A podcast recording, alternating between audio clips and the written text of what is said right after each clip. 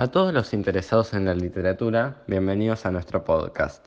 En este vamos a hablar de cómo las pandemias postmodernas se ven reflejadas en los cuentos de Murakami. ¿No es así, Nati? Bueno, sí. Los cuentos de Murakami se ven reflejados en distintos aspectos a los síntomas de las enfermedades o de las pandemias postmodernas. En el presente posmoderno estamos plagados en pandemias, pero no solo las virales como el coronavirus, sino que también las que denominamos pandemias culturales. Distintos filósofos como Bauman, Slovetsky, Lyotard vienen describiendo los males que nos afectan como sociedad o como individuos. La pandemia de soledad y liquidez de los vínculos afectivos, el narcisismo social y la, atomización de los lazos comunitarios, la compulsión al consumismo como única forma de gratificación, que nos hace cada vez más esclavos y dependientes del mandato y la satisfacción inmediata. Epimedia de la posverdad, que nos impide ver la diferencia de la información y la fake news, pero sobre todo la total subordinación a las tecnologías de control informático. Son todos males actuales que las padecemos casi sin darnos cuenta y los asimilamos pasivamente.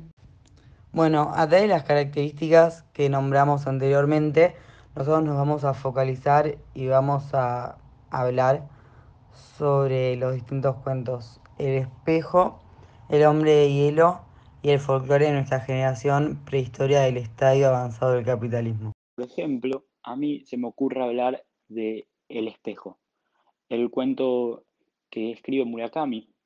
Este trata de un empleado nocturno de seguridad de un colegio, el cual se ve invadido por una soledad inminente dentro del edificio todas las noches, para él hacer guardia de él dos veces por noche. Y este, una noche aterradora, se encuentra consigo mismo. Dentro de esa soledad inminente puede ver su figura en un espejo y le resulta tan aterrador que no puede volver a tener un espejo nunca más. Y hoy en día estando aislados, encerrados, cada uno se puede ver a sí mismo y conocerse, darse tiempo para el ocio personal y, empezar a encontrarse. Y eso, para algunos, puede llegar a ser horroroso.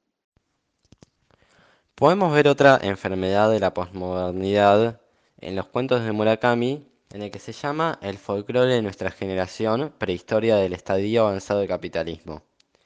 En esta podemos ver cómo hay un chico muy popular que tiene una novia también popular, pero que ambos se sentían solos. Ahí está la soledad de la que hablaba Alan.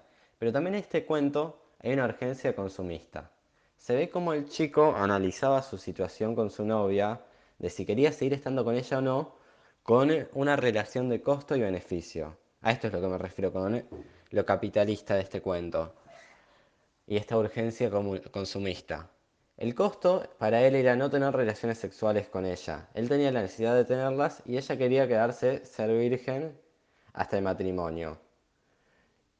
Y para eso, para poder tener relaciones, algo que se debía hacer para ella era casarse y tomar responsabilidades. Eso era una gran desventaja para el chico. Y un beneficio de esta relación era que podía estar con la chica que amaba, pero igualmente no se podía decidir en qué era mejor. También el tópico de la soledad se ve muy bien reflejado en El hombre de hielo. Cuando deciden viajar juntos al sur y al llegar allí, ella se siente sola, muy sola. Ya todo había cambiado. Al pisar el sur, el amor de él hacia ella efectivamente ya no era el mismo. Y ella estaba encerrada en una ciudad desconocida, ya que no podía volver porque el hielo había crecido. Sí, y aparte del tópico de la soledad, podemos ver el tópico del amor líquido. Este tópico sale de lo que planteaba el filósofo Bauman, la liquidez de los vínculos que hay en la posmodernidad. Podemos ver cómo al principio de la historia ese amor que tenía el hombre de hielo y la mujer parecía ser infinito, pero en realidad hubo un simple cambio en un día después de pasar un avión que cambió al hombre de hielo y ese amor pasó a ser otra cosa, dejó de estar en realidad. Se siguen queriendo, pero no se amaban.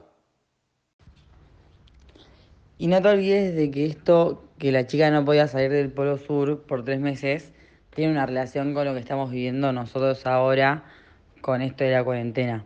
Por la situación meteorológica, algo natural estaba encerrada tal como el virus para nosotros. Podemos ver cómo todos estos efectos de las pandemias posmodernas diseñan todo el universo en donde ocurren los cuentos de Murakami. Esto es así porque los personajes pasan por estas pandemias y estas les producen un cambio. También podemos ver cómo en El Hombre Hielo, la protagonista principal, empieza siendo una chica feliz y con una vida social, con sus amigas, su familia, pero cuando conoce al hombre de hielo, su personalidad cambia y su vida se ve afectada de forma descomunal. Este cambio al principio estaba bien. Ella estaba con el hombre de hielo y se sentía perfecto. Se amaban y disfrutaban estar juntos. Pero cuando esta liquidez de los vínculos le afectó hasta ella, todo se fue al abismo. Se sentía atrapada y ese cambio que tuvo que hacer al principio perdió sentido.